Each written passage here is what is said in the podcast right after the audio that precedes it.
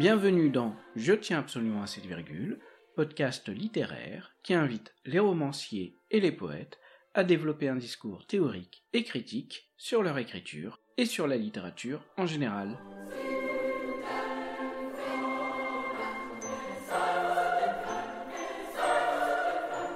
Pour enrichir cet entretien, vous entendrez des extraits de l'œuvre lus par Marina Toré.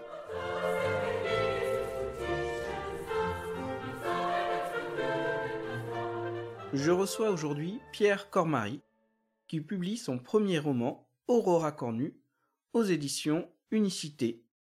Pierre Cormary est blogueur depuis 2005, alimentant régulièrement son site intitulé Soleil et Croix. Par ailleurs, il est reconnu pour avoir participé au cahier de Lerme sur Pierre Michon, mais aussi à l'ouvrage collectif intitulé Emmanuel Carrère, Faire effraction dans le réel aux éditions POL. Aurora Cornue son premier livre, revient sur sa rencontre avec Aurora Cornu, qui fut une poète, une romancière, une réalisatrice, ayant fui la Roumanie communiste dans les années 60 et qui est principalement connue en France pour son rôle d'actrice dans le film Le genou de Claire d'Éric Romer. Même si nous allons nous vous voyer lors de cette émission, Pierre est un de ses amis avec qui je ne suis jamais plus heureux de discuter que quand on est en désaccord même si je vais aujourd'hui largement lui laisser la parole, sans trop le contredire. Je suis donc ravi qu'il ait bravé sa rhinopharyngite et le froid pour participer à cette émission.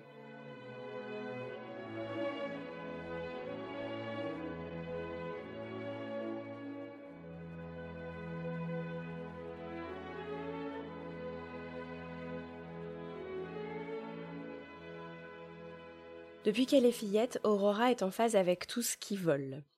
Même les moustiques trouvent grâce à ses yeux. Souvent, des oiseaux atterrissent dans sa chambre quand elle a laissé la fenêtre ouverte, ou volettent autour d'elle quand elle va se promener dans la rue. Certains allant chercher refuge dans sa main, et si ce livre contenait des illustrations, j'aurais mis cette extraordinaire photo de 1980 qu'elle a chez elle à Paris, et dans laquelle on la voit la main levée, caresser un oiseau en plein vol. Aurel, qui, à l'instar d'Hitchcock, n'aimait pas les oiseaux, redoutait à chaque balade qu'ils faisaient ensemble que des corbeaux, des aigles ou des chauves-souris ne les attaquent. En tout cas, lui. Ou pire, qu'elle-même ne se transforme un jour en condor ou en phénix et ne l'emporte dans les cimes par le cul. Je me sens moineau tout d'un coup, tiens. Ou hibou plutôt.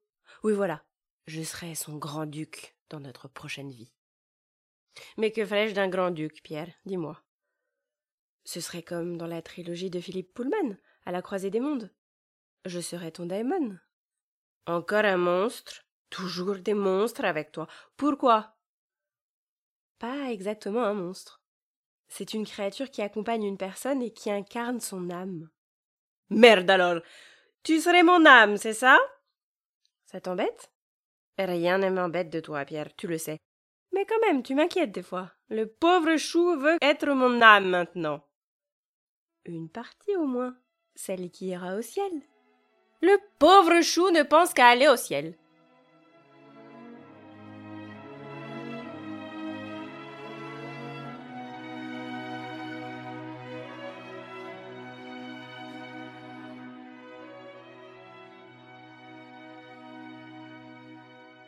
Dans votre récit, vous écrivez sur le livre en train de s'écrire et vous évoquez notamment votre journal intime. Quel travail avez-vous effectué pour opérer la mise en récit de ce journal? Pendant longtemps, je me, suis, je cherché un sujet et je ne le trouvais pas à part, euh, part moi-même, hein, ce, qui peut être très limité, euh, ma famille. Euh, bon. Et la rencontre avec Aurora a fait que pour moi ça a été une révélation.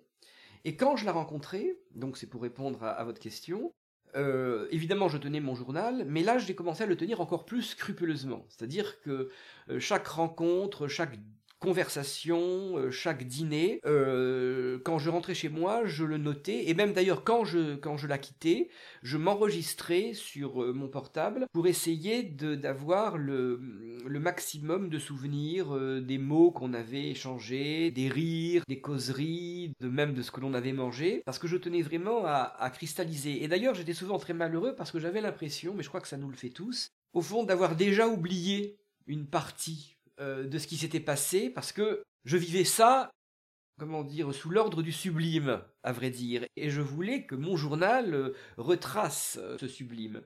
D'ailleurs, je pense que quand on lit mon livre, il y a des moments de, comment dire, d'instantané, peut-être même d'épiphanie, d'apparition comme ça, de dialogue au, présent, d'événements où on a l'impression d'y assister. Et ça, effectivement, ça vient du journal. Et quand, quelques mois plus tard, euh, j'ai décidé d'en faire un livre, parce que là, je m'étais trouvé un sujet, évidemment, la difficulté, c'est qu'il fallait quand même faire un récit. Il a fallu que je parte de l'intime pour en faire euh, du romanesque. Dans une de vos critiques sur euh, Amélie Nothomb, qui est votre préfacière, vous parlez de duel dialogue. J'ai eu un peu le même sentiment en lisant votre échange avec Aurora Cornou. Est-ce que c'est une caractéristique de l'écriture d'Amélie Nothomb qui vous a inspiré Le dialogue m'est apparu euh, comme quelque chose de fondamental à notre relation, donc au livre, parce que c'est ça l'idée. Il y a quelque chose d'existentiel, moi, dans, mon, dans ma littérature, si je peux employer ce mot. Il y a quelque chose d'engagé. Et donc, le dialogue permettait de, faire passer le, tout, en fait. Notre relation est une relation de, deux paroles. Alors évidemment, Amélie Nothomb, que, que je connais depuis un certain temps, moi que j'admire, D'ailleurs, parfois, on, me le reproche, bon, c'est comme ça. Euh, mais moi, j'admire beaucoup euh, Amélie et ses livres que, sur lesquels j'écris régulièrement depuis 20 ans. Et c'est vrai que chez, chez Amélie, il y a énormément de, dialogues. Elle est d'ailleurs connue pour ça, des dialogues euh, au couteau, des dialogues souvent qui sont des, des, duels, en effet. Et alors, peut-être là, y a-t-il eu une influence? Ou un écho Maintenant, il est certain que je suppose que ça a dû lui plaire quand je lui ai envoyé le manuscrit. Et donc, euh, je suppose aussi que mon livre a dû lui plaire pour d'autres raisons. Pour la raison du dialogue, même si mes dialogues ne sont pas aussi sanglants, il n'y a pas de mort à la fin, parce que le dialogue, notons bien, ça se termine toujours par un cadavre. Mais il est évident qu'il euh, y, a, y a ce point commun. Et puis, il y a aussi la fascination. Mon livre, et d'ailleurs c'est ce qu'elle a écrit, euh, mon livre est un livre de fascination, fascination autour d'une femme, et Amélie a euh, beaucoup travaillé sur la fascination, notamment de figures féminines. Donc là, oui, il y a quelque chose qui se, qui se retrouve entre elle et moi, et j'en suis très, suis très heureux, et même, euh, vous savez, les filiations, c'est là aussi, je, je, je vais me répéter, mais là aussi, les filiations, on les découvre on découvre, comment on écrit, on découvre même comment on aime, on découvre même comment on vit, comment on existe. Il y a l'idée de se, effectivement, de s'accoucher euh, perpétuellement soi-même dans sa vie ou dans son écriture. Et c'est vrai que rétroactivement, je peux dire que mon livre est notons bien. Nous ne pouvons attendre d'un auteur désespéré qu'une seule chose, qu'il parvienne miraculeusement à désespérer de son désespoir, écrit Agathe Novak Le Chevalier au sujet de Welbeck, qui est une autre, une autre de vos figures tutélaires. Et à votre sujet, vous écrivez dans votre livre Peut-être n'ai-je pas assez souffert, me mets-je à penser devant la porte de l'enfer ou de Rodin, ni assez aimé, désiré, vécu. Sans femme ni œuvre, le corps qui n'en peut plus, le désir atrophié, l'écriture qui fait semblant, je traîne mon impuissance en attendant la damnation. La seule réussite de ma vie, c'est de ne pas m'être suicidé à trente ans et d'avoir pu devenir gardien de musée au Nymphéa, douze ans cette année, trouvant une structure, comme dirait Michel Houellebecq, qui m'aura permis une certaine existence fantasmatique. Coup de foudre filmique, passion platonique, coït occulte, illusion vitale qui m'auront préservé. Est-ce un procédé que vous recherchez pour vous-même ou pour les autres par votre portrait littéraire? De désespérer votre désespoir à votre manière en vous peignant par les défauts que vous vous prêtez. Oui, j'aime beaucoup, beaucoup le l'essai d'Agathe Novak le Chevalier sur Michel Houellebecq, qui est en effet aussi une, figure tutélaire pour moi. Euh, Michel Houellebecq, Agathe Novak le Chevalier, est, une, euh, la Houellebecqienne en chef en France. C'est elle qui, republie euh, qui, les œuvres de Houellebecq, qui, qui, fait des préfaces extraordinaires et qui a fait donc cet essai Michel Houellebecq ou l'art de la consolation, car elle considère que Houellebecq est un auteur de la consolation, et là je la suis entièrement, je pense que c'est celle qui a le mieux compris l'œuvre de, l'œuvre de Houellebecq. Alors, désespéré de son désespoir, si vous voulez, alors dans le passage que vous avez lu, j'essaye d'être comique. C'est-à-dire que moi, mon désespoir ne m'intéresse que s'il est burlesque, que si je le rends burlesque. Je pourrais euh, raconter mes misères de manière misérable, tragique. Mais mes misères d'abord ne sont pas si excessives, elles sont excessivement banales, elles sont excessivement welbeckiennes d'ailleurs de ce point de vue. Donc ce qui m'intéresse, et c'est aussi d'ailleurs un rapport avec l'intimité, l'écriture de l'intimité, moi mon approche, plus j'essaye d'être intime, plus je suis intime, plus j'exprime mon intimité, plus je suis distant en fait. C'est ça qui est curieux et, qui me semble intéressant et qui me semble à ce moment-là lisible. Parce que le grand souci, c'est d'être lisible. Et euh, lisible au sens euh, vraiment immanent. Il faut que ça fasse tilt tout de suite dans la, tête du lecteur. Euh, d'où la dimension peut-être vocative de mon livre. C'est-à-dire que je me. je suis vraiment dans le. dans le tu, même si je l'emploie pas, mais le tu au lecteur. Et ça, d'ailleurs, ça correspond peut-être à une autre de mes... Alors là, de quelqu'un qui est vraiment pour moi une influence, beaucoup plus que, que Welbeck, que, j'admire profondément, hein, comme chacun sait, mais euh, qui est Emmanuel Carrère. Emmanuel Carrère, lui, fait dans la littérature vocative. Et euh, je crois que s'il y a vraiment un écrivain contemporain qui a pu m'inspirer consciemment, je pense que c'est lui. Je pense que mon livre Aura Cornus, c'est ma version à moi de D'autres vies que la sienne, euh, ou du roman russe, ou de Limonov, d'ailleurs. Aurora Cornu est une sorte de Limonov.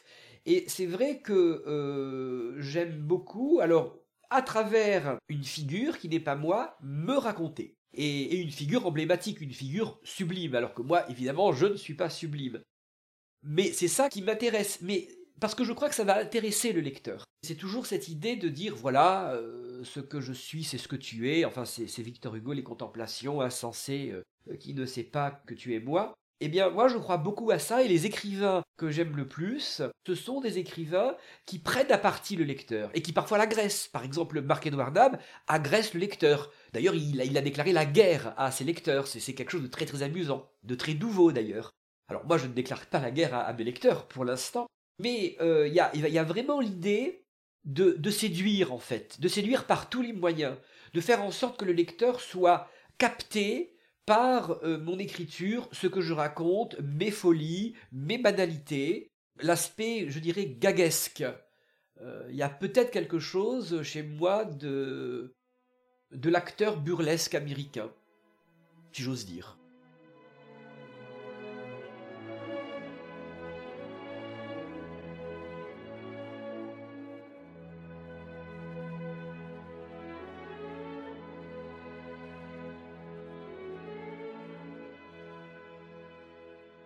Comme lion, tu ne devrais manger plus que de la viande et comme cancer, plus que des fruits de mer.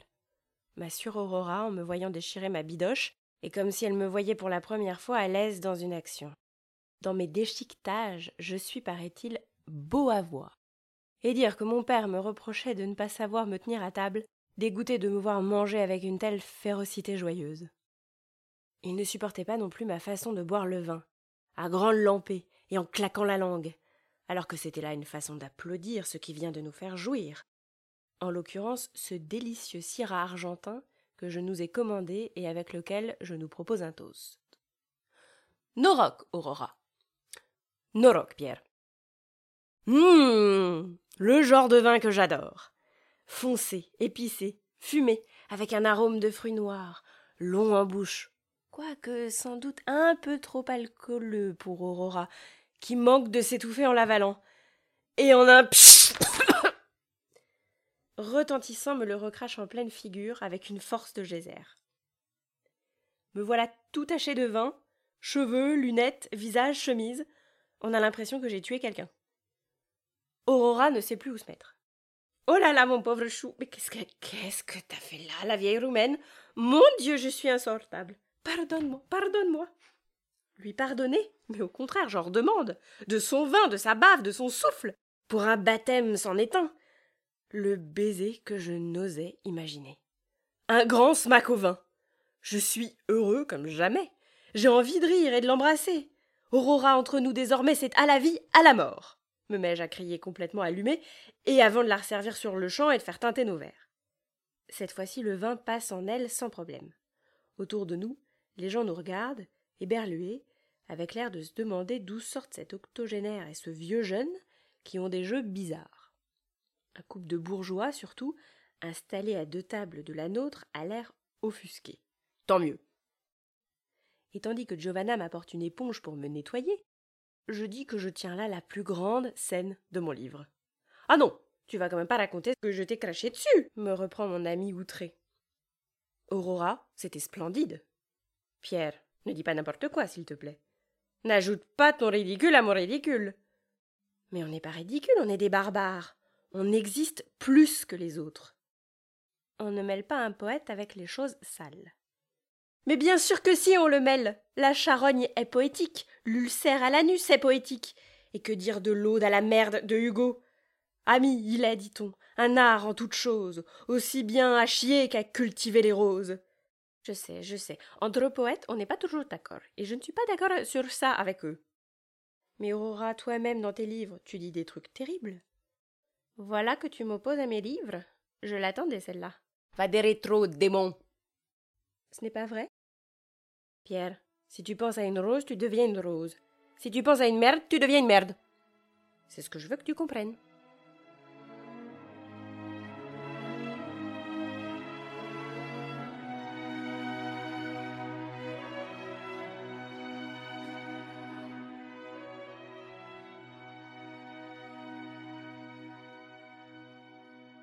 Je souhaiterais revenir sur un de vos propos. Vous réclamant de Carrère, vous avez dit le grand souci, c'est d'être lisible. Lisible au sens immanent. Il faut que ça fasse tilt tout de suite dans la tête du lecteur, d'où la dimension vocative, d'être vraiment dans le tu, au sens tutoiement, même si je ne l'emploie pas. Donc, votre lisibilité n'est pas celle, par exemple, d'un Marc Lévy ou d'une Cécile Coulon. Pouvez-vous revenir sur cette notion et préciser quelle lisibilité avez-vous en tête? D'abord, euh, pour moi, Marc Lévy n'est pas du tout lisible.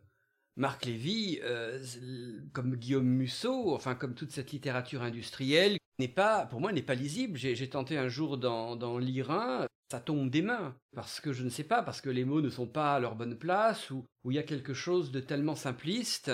Euh, il y a une différence entre le simple euh, le simple, le lisible et le simplisme. Et puis surtout, c'est quelqu'un qui, pour moi, ne, enfin, ce sont des gens qui ne disent rien. Mais vous parlez de références, mais les références, c'est autre chose. Il y a, on peut être très lisible avec ses références. On peut obscurcir avec des références.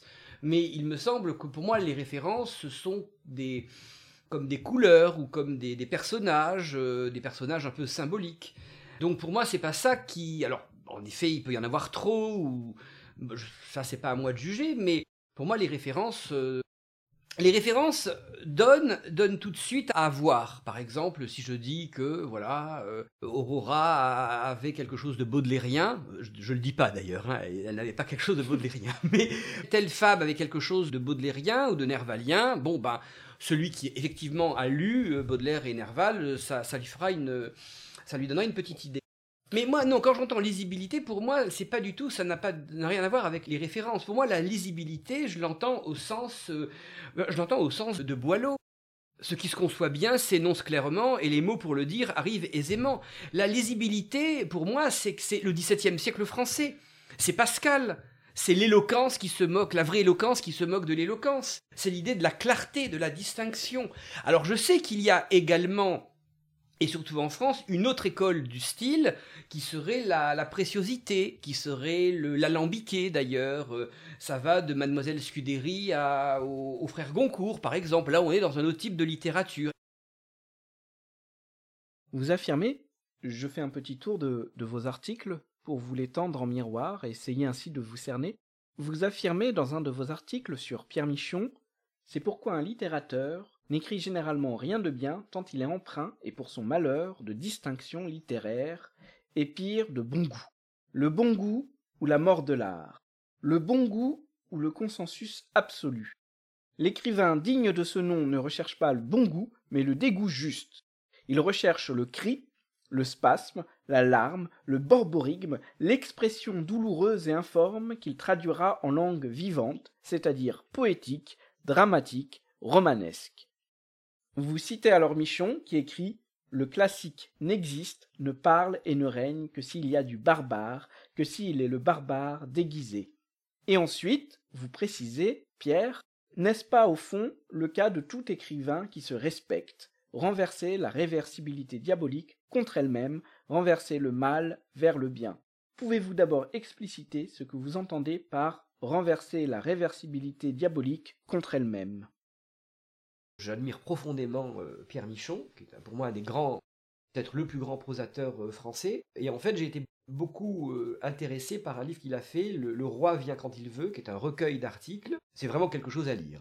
Après mon livre, il faut lire le, Roi vient quand il veut de Pierre Michon, où il explique son rapport à la littérature, qui est un rapport, en effet, quasi sacré, hein, puisqu'il parle de la Bible, de Faulkner, etc., etc. Et à un moment donné, il dit en effet, oui, que la littérature, euh, le bon goût, euh, c'est du kitsch le bon goût. Le bon goût, c'est toujours le bon goût des autres, ou le bon goût pour les autres, ou le bon goût pour soi. Il faut avoir bon goût, c'est une façon culturelle de prendre le pouvoir. Mais c'est une façon purement culturelle. Le véritable écrivain peut avoir bon goût d'ailleurs, c'est pas le problème, mais c'est pas un choix. L'idée c'est le vrai. On écrit quand même pour dire des choses, euh, pour dire des choses vraies, universalisables, lisibles, et aussi pour avoir un impact sur le lecteur. Donc euh, le mieux, euh, surtout quand on est dans une littérature du mal, comme celle de, Faulkner ou de Céline, ou, même de Proust d'ailleurs, est-ce que Proust a bon goût? Ça, ça, ça se discuterait. Eh bien évidemment, il faut euh, faire jaillir le pire, et ça passe par la barbarie, par le borborigme, par le cri, etc. Mais attention, de manière toujours très littéraire. C'est-à-dire que le borborigme se travaille, le cri se travaille. Le cri d'Edouard Munch, qu'on peut voir en ce moment au musée d'Orsay, pas le cri mais l'exposition Munch, bah, Munch est quelqu'un qui évidemment euh, exprime l'intériorité, l'angoisse, la violence, le tourment, la réalité floue, mais il lui a fallu beaucoup de travail pour arriver là. Donc c'est toujours la même chose en fait. Pour arriver au vrai, euh, il faut beaucoup de travail, il faut beaucoup de faux, de faux vrai, de mentir vrai encore une fois. Donc il y a peut-être l'idée d'une réversibilité. Si je prends des exemples, comment dire, euh, colossaux, euh, que je ne peux absolument pas supporter, mais disons justement, vous parlez de Faulkner, on pourrait parler de Dante, mais même d'ailleurs de Céline évidemment, euh, ce sont des gens qui sont allés en enfer. Mais il n'a pas fallu simplement dire je vais en enfer, je suis en enfer, ou je fais la guerre, c'est terrible, il y a des morts, du cadavre et du sang. Ça, ça serait du témoignage, ça serait très beau dans un documentaire, mais ça n'aurait pas de valeur littéraire. Et donc la littérature implique peut-être une réversibilité. La réversibilité dont parle Michon, c'est-à-dire qu'il faut euh, passer de l'envers à l'endroit, ou passer de l'endroit à l'envers. Euh, il faut euh, voir ce qu'il y a derrière le rouge, derrière la tranchée, voir peut-être l'aspect burlesque de la mort, ou l'aspect tragique d'un petit malheur. Donc il faut travailler toutes les facettes du réel, à dire de manière cubiste au fond, si on parle de l'art de, moderne. Et c'est ça qui me semble intéressant. Alors bon, moi là aussi, hein, euh, Dante, Faulkner, encore une fois, je suis, enfin, je suis pas du tout là-dedans. Mais il me semble que j'essaye quand même de rendre, si vous voulez, euh, ce livre, j'ai quand même beaucoup travaillé. Toutes les phrases, je les ai lues, relues, réécrites, corrigées. C'est de la sculpture, hein, l'écriture, me semble-t-il. Hein. On sculpte, on remet, on recolle, on enlève. C'est du collage, c'est et euh, là aussi, pour moi, mon souci d'écrivain, si je peux parler comme ça, c'était vraiment de rendre le moindre angle intéressant. Faire beau, ça veut dire faire intéressant, faire que le lecteur remarque ça. Et donc, ça oblige à retravailler tout, et surtout les émotions fortes. Une émotion forte, ça ne suffit pas si elle est dite comme ça. Si je suis ému et que je dis Ah, je suis ému, ça n'a aucun intérêt. On a parlé de la réversibilité euh, diabolique. Est-ce que cette réversibilité est, selon vous, un principe fondamental du genre euh, romanesque? Michon dirait que oui. Euh. Disons qu'il y a toujours quelque chose, pour, prendre un autre terme qui, serait en écho avec la réversibilité, qui serait celui de métamorphose. On métamorphose le réel on fait autre chose. Et une phrase célèbre, alors je ne sais pas si c'est Sacha Guitry, ça doit être Sacha Guitry, c'est toujours Sacha Guitry, ou Jules Renard, ou, Tristan Bernard, peut-être, qui disait que au théâtre, le public veut être surpris par ce qu'il attend. Eh bien, je dirais que euh, c'est peut-être aussi ça euh, le travail de l'auteur, surprendre avec ce que l'on attend. Donc oui, euh, métamorphoser, euh, c'était quoi que, disiez-vous Enfin, que me faisiez-vous dire? Est-ce que cette notion de réversibilité diabolique est un principe fondamental du genre romanesque? Oui, voilà, parce qu'en fait, encore une fois, la matière est là, mais il faut la travailler. C'est exactement le processus qu'il y a entre un bloc de marbre et puis euh, le, le David de, Michel-Ange. Alors là, c'est pas vraiment de la réversibilité, c'est de la métamorphose.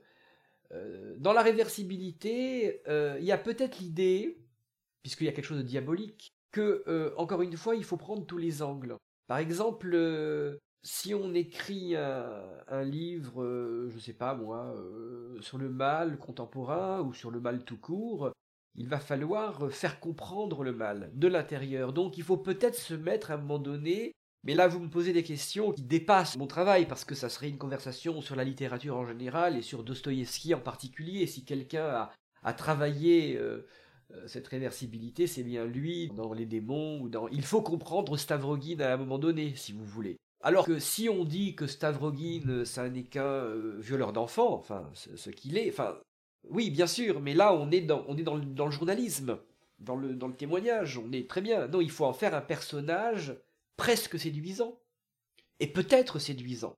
Et elle est là, la réversibilité.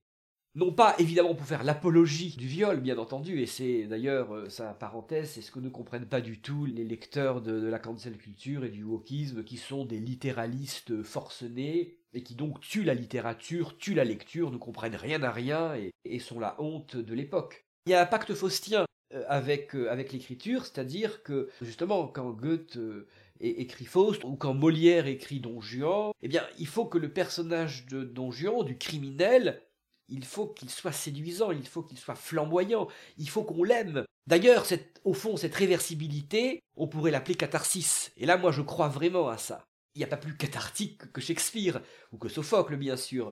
Mais, voyez là tout ce, boucle. Richard III, donc voici l'hiver, notre déplaisir, etc., etc. Ça commence comme ça. Et en fait, Richard III s'adresse au public, droit dans les yeux, il en fait son complice.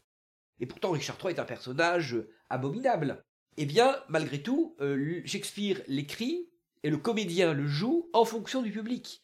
Richard III, c'est le monstre qui peut-être euh, nous fait du bien, parce qu'on ne le sera jamais, et il faut pas l'être évidemment, mais ça fait du bien de se prendre à un moment donné le mal en pleine gueule, pardon, et de dire que peut-être on aurait pu l'être. Donc c'est jouer avec le feu, c'est jouer, c'est jouer avec Méphistophélès. Et c'est d'ailleurs pour ça que, au XVIIe siècle, l'Église pouvait euh, je veux pas du tout paraître l'anticlérical de service que je ne suis pas du tout. Mais il est évident que il y avait cette idée que le théâtre pouvait montrer le mal, pouvait mimer le mal, donc mimer le mal, c'est déjà l'invoquer, donc c'est déjà le faire.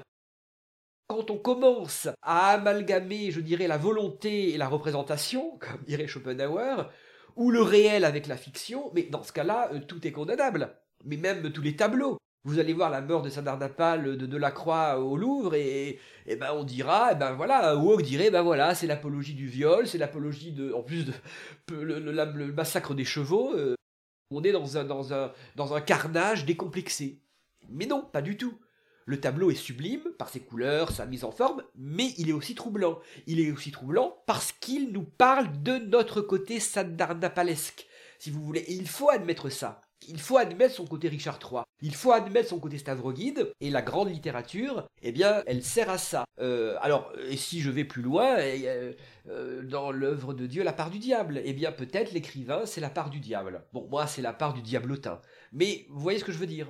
Donc, en ce sens, est-ce que le personnage que vous faites de vous-même, le portrait que vous faites de vous-même dans votre livre, justement pour en revenir à ce côté grotesque, au fait que vous peignez sous un mauvais jour Est-ce que comme ça, c'est une sorte de réversibilité de nos défauts, une sorte de catharsis de l'intime? Ah oui, on peut dire ça, et même d'ailleurs on pourrait me, reprocher, d'ailleurs j'attends l'article qui va me le reprocher, qui me dira, bon, euh, Cormarie, d'accord, c'est très joli de, de se décrire comme un gros geek, euh, lamentable, pathétique, de raconter ses misères sexuelles, de dire que rien ne va, etc. etc. Tout ça, hein, euh, hein on, ça ne fait pas illusion, c'est pour vous faire aimer. Hein, vous vous plaignez vous, vous quémandez la, la, la, charité, euh, l'amour euh, et l'amitié du, lecteur, et en fait, euh, réversibilité, tu parles, c'est plutôt pour, pour vous faire vous faire materner parce que de toute façon vous, vous n'écrivez que pour ça. Voilà. Alors d'ailleurs pourquoi pas? Il y a toujours ce côté là aussi un peu roublard de l'écrivain, en, tout cas de ma part, hein, que j'admets volontiers, mais de manière plus, je dirais, plus classique. Puisque je me mets en scène, autant que ça soit intéressant, pour moi, ça me permet de me purifier, d'avoir un effet cathartique, et pour le lecteur, eh ben, j'espère que ça va, là aussi, l'intéresser, le captiver. Il y a quelque chose, oui, il y, a quelque chose qui relève toujours de l'ordre de la séduction. Écrire, euh, c'est quand même séduire. Alors on pourra toujours me sortir que c'est euh, que c'est vénal et prostitutionnel, et je m'en sortirai superbement par la phrase de Baudelaire que l'art est prostitution.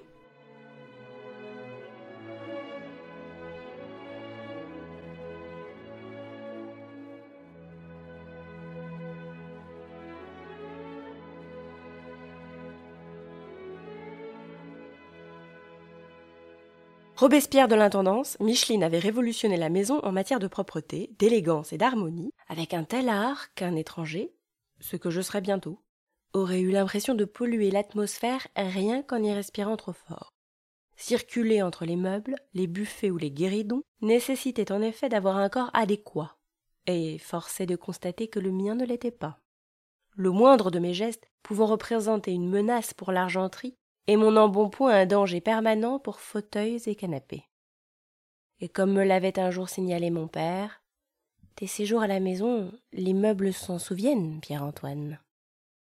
Aujourd'hui, à peine suis-je arrivé qu'il me prévient que si les jours qui viennent, l'envie me prend de visionner un DVD dans le home cinéma, je prenne garde à ne pas rester trop longtemps assis à la même place sur le tout neuf et magnifique canapé d'angle qu'ils viennent d'acquérir chez Conforama. Pour cela, Micheline et lui y ont pensé toute la semaine et c'est à leur avis la meilleure des solutions que tous les quarts d'heure je change de place, passant une fois à droite, une fois à gauche, afin que je ne m'enfonce pas trop vite dans le fameux canapé et surtout ne l'enfonce pas lui-même. Et si mon film excède les deux heures, le regarder en deux fois. Évidemment, j'acquiesce, car je suis un bon fils obéissant connaît cet art et son poids. Ce qui dans l'esprit militaire de mon père revient au même. Grâce à Dieu, je n'ai amené pour ce Noël que des films d'Eric Romer, et ces derniers n'excèdent jamais les deux heures. Le canapé est sauvé. De même, ai-je fait bien attention cette fois-ci de ne pas manger d'ail ni d'oignons depuis trois jours, afin qu'ils ne se sentent pas obligés d'aérer toute la maison comme lors de mon précédent séjour. Et tel que mon père était venu me le signaler en aparté, ce n'est pas pour t'embêter que je te dis ça, Pierre-Antoine, mais il a fallu au moins une semaine de courant d'air dans toute la maison pour évacuer cette odeur d'ail qui suinte de toi à chaque fois que tu arrives de Paris. Il doit être irrespirable, ton studio. Possible, je demanderai à Albine. Pour le cigare, une permission m'est accordée, mais à condition que je le fume le plus loin possible des fenêtres qu'on aura soin de fermer avant, et en faisant attention de ne pas enfumer les chats qui, eux aussi peu habitués à l'odeur terrible du Havane, pourraient être blessés dans leur odorat, les pauvres petits minous, respectivement Mitougrou, Tougrimou, Grimoutou, Grouminou et Renmimi. Sacré ici comme dans l'Égypte antique. Dernière recommandation paternelle, et mon séjour pourra commencer sous les meilleurs auspices. Ne pas mettre la musique à fond quand j'en écoute dans la salle de musique, et cela même si je me retrouve seul au moulin, mon grand plaisir inavouable. Car cela peut altérer l'esprit des chats, des plantes et perturber grandement l'harmonie des murs, ceux-ci n'étant pas accoutumés à vibrer aux ondes un peu troubles qui émanent de tes CD. Ça, c'est parce que j'ai trop écouté Electra de Richard Strauss la dernière fois et que les murs s'en souviennent encore.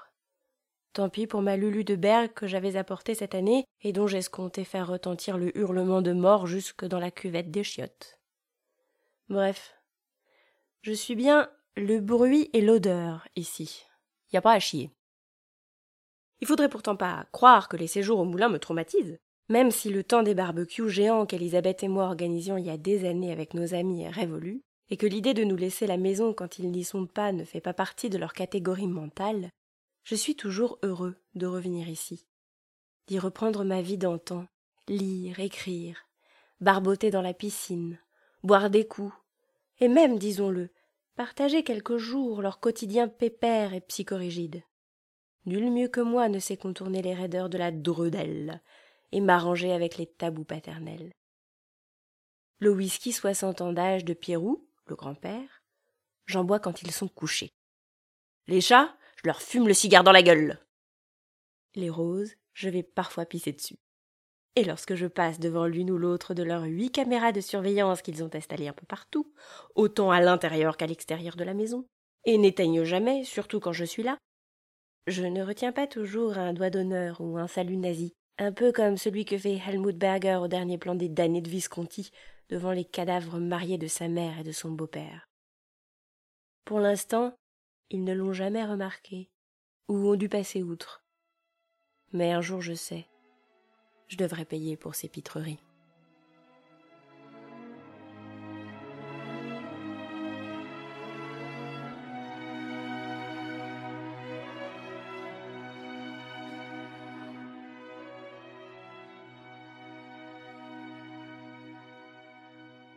Qu'est-ce que le style en littérature selon vous?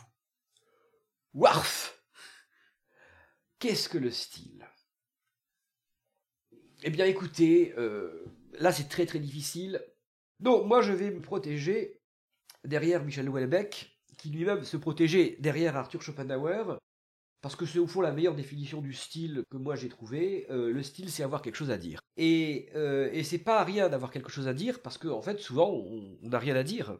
Moi, j'ai pas grand chose à dire sur beaucoup de sujets. Mais sur Aurora Cornu, ça valait le coup. Donc, j'avais peut-être un style, une petite verve que j'utilisais sur mon blog, euh, sur Facebook, dans mes articles, au cahier de etc. C'est vrai. Mais encore une fois, et c'est pour ça que je ne trouvais pas de sujet. Parce que il y a des écrivains qui vous diront, Flaubert en premier, qu'on peut faire un sujet sur rien, qu'un grand écrivain c'est quelqu'un qui peut écrire justement sur la jalousie, les gommes, etc. Alors moi je ne suis vraiment pas de cette école, que je peux d'ailleurs admirer de loin, mais c'est vraiment pas mon truc. Il me fallait un sujet, et je pense qu'Aurora Cornu est un, est un grand sujet. En tout cas, c'est mon grand sujet. Et le style à ce moment-là est arrivé, enfin le style, il a fallu que je décrive Aurora. Mais décrire Aurora, c'était pas simplement de dire j'ai mangé des huîtres hier soir euh, avec elle au suffrène. Il fallait donc décrire, raconter l'ambiance, qu'est-ce que le suffrène, qu'est-ce qu'il représente pour moi, comment nous avons fait sensation, et donc trouver un univers, un multivers, comme dirait le docteur Strange, autour de ça. Et je crois que plus on creuse le sens, plus on trouve son style. C'est-à-dire que plus on travaille, qu'est-ce que je veux dire exactement?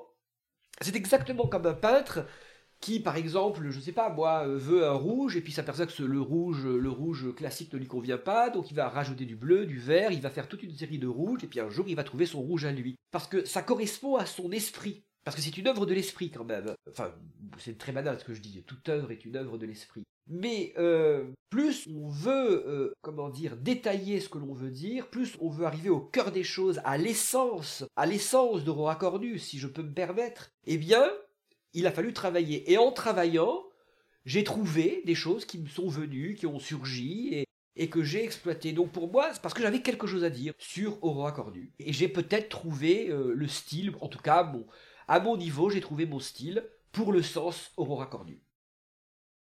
Qu'est-ce qui caractérise un grand écrivain, surtout à notre époque? Là, c'est très difficile, euh, parce que je suppose que ce qui caractérise un grand écrivain à notre époque, c'est ce qui caractérisait un grand écrivain euh, aux autres époques. Qu'est-ce que c'est qu'un grand écrivain? Quelqu'un qui rencontre du monde. Solers, par exemple, euh, oui, c'est vrai que j'admire beaucoup Solers. Là aussi, il est très décrié, mais bon, je pense que là aussi, le problème de Solers, c'est pas tellement la personne, d'ailleurs que je ne connais pas, mais disons, c'est peut-être le, Maintenant, il, va moins à la télévision, mais il y avait une époque où il y allait beaucoup et il y avait peut-être quelque chose de mondain chez lui et de jésuite qui finissait par le desservir.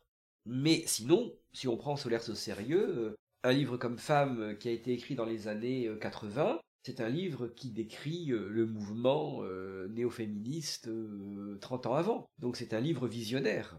Et c'est un livre extraordinairement drôle. Et, je crois que l'écrivain, c'est quelqu'un qui rencontre du monde. Alors, il y a plusieurs mondes, évidemment. Il y a le monde, par exemple, il y a, la France contemporaine, et puis ensuite, il y a, le monde, euh, le monde d'une histoire d'amour, euh, d'une rencontre. Moi, dans mon livre, j'ai tenté de raconter mon monde. À la fois euh, Aurora, ma vie au musée, une partie de ma vie familiale, et puis surtout mes, mes angoisses avant de rencontrer Aurora. Donc je crois que c'est comme un portrait, parce que s'il y a quelque chose aussi qui relève de l'autoportrait, c'est de voir l'univers qui va avec moi. Enfin, l'univers qui va avec n'importe quel écrivain. Mais c'est vrai que Nam va encore hurler, mais euh, entre lui, euh, Solers, euh, Michel Houellebecq et Emmanuel Carrère, c'est que ce sont des gens qui, alors, qui rendent compte du monde, qui parlent, qui parlent du monde. Nam rend compte du complotisme dans les ports de manière, de manière géniale. Emmanuel Carrère rend compte du, mal contemporain, que ce soit Charlie Hebdo, que ce soit dans d'autres vies que la mienne, euh, les crédits que l'on fait aux, pauvres gens. Et euh, Solers a rendu compte du féminisme. Et Houellebecq, évidemment, euh, du clonage, du tourisme sexuel et du nihilisme. Par exemple, Anéantir est un très grand livre sur le nihilisme contemporain. Et je crois que, peut-être je rajouterais que quand on, quand on écrit sur le, sur le monde, quand on rend justice au monde, il faut toujours être un peu visionnaire. C'est-à-dire qu'il faut le, on peut le condamner, bien entendu, enfin on peut le condamner, on peut s'en moquer, mais il faut toujours euh, voir aussi son intérêt. Et ça me fait penser à la phrase de Kafka, dans ton combat contre le monde, seconde le monde. Et je crois que le mauvais auteur, c'est celui qui, dans ce cas-là, soit ferait l'apologie du monde, soit on pourrait, dans ce cas-là, faire euh, une condamnation, alors là, très réactionnaire, très politique du monde, ce qui n'aurait pas non plus d'intérêt. Donc quand on est réactionnaire, si Welbeck est un réactionnaire, il faut être visionnaire. Maurice Dantec, qui est un très grand écrivain, qui, pas, qui ne fait pas du tout partie de ma nébuleuse. Moi, je n'ai lu que les laboratoires de catastrophe générale. Mais Maurice Dantec, en son temps, a été un, auteur génial. Quelqu'un qui, euh, qui avait une, critique féroce du monde dans lequel il vivait, mais en même temps, il avait quelque chose de visionnaire, d'opératoire. Là aussi, on est dans la réversibilité dont on parlait tout à l'heure. Ça ne sert à rien de condamner, de, condamner un phénomène social ou, morale, même si ce phénomène vous horripile. Il faut le comprendre de l'intérieur, et si on veut lutter contre lui, il faut en montrer les rouages. Et il faut montrer en quoi ces rouages peuvent aussi correspondre à des nouveaux besoins de l'humanité. Par exemple, le wokisme, moi c'est quelque chose qui me m'exaspère, que j'ai envie de liquider, mais que je ne peux pas liquider parce que je considère peut-être, mais c'est un autre, bon, je, c'est une parenthèse, mais parce que peut-être le wokisme correspond à un besoin euh, de l'époque. Parce que toutes les époques ont aussi leur moment euh, puritain, euh, euh, leur moment victorien, et, et, il faut comprendre ça. Et je crois que comprendre le monde, mais comprendre le monde, c'est très compliqué de comprendre le monde. Et je pense que le grand écrivain, et notamment, alors les grands écrivains du 19e siècle, Balzac et Flaubert et les autres, ils ont, ils ont compris le monde. Donc comprendre le monde.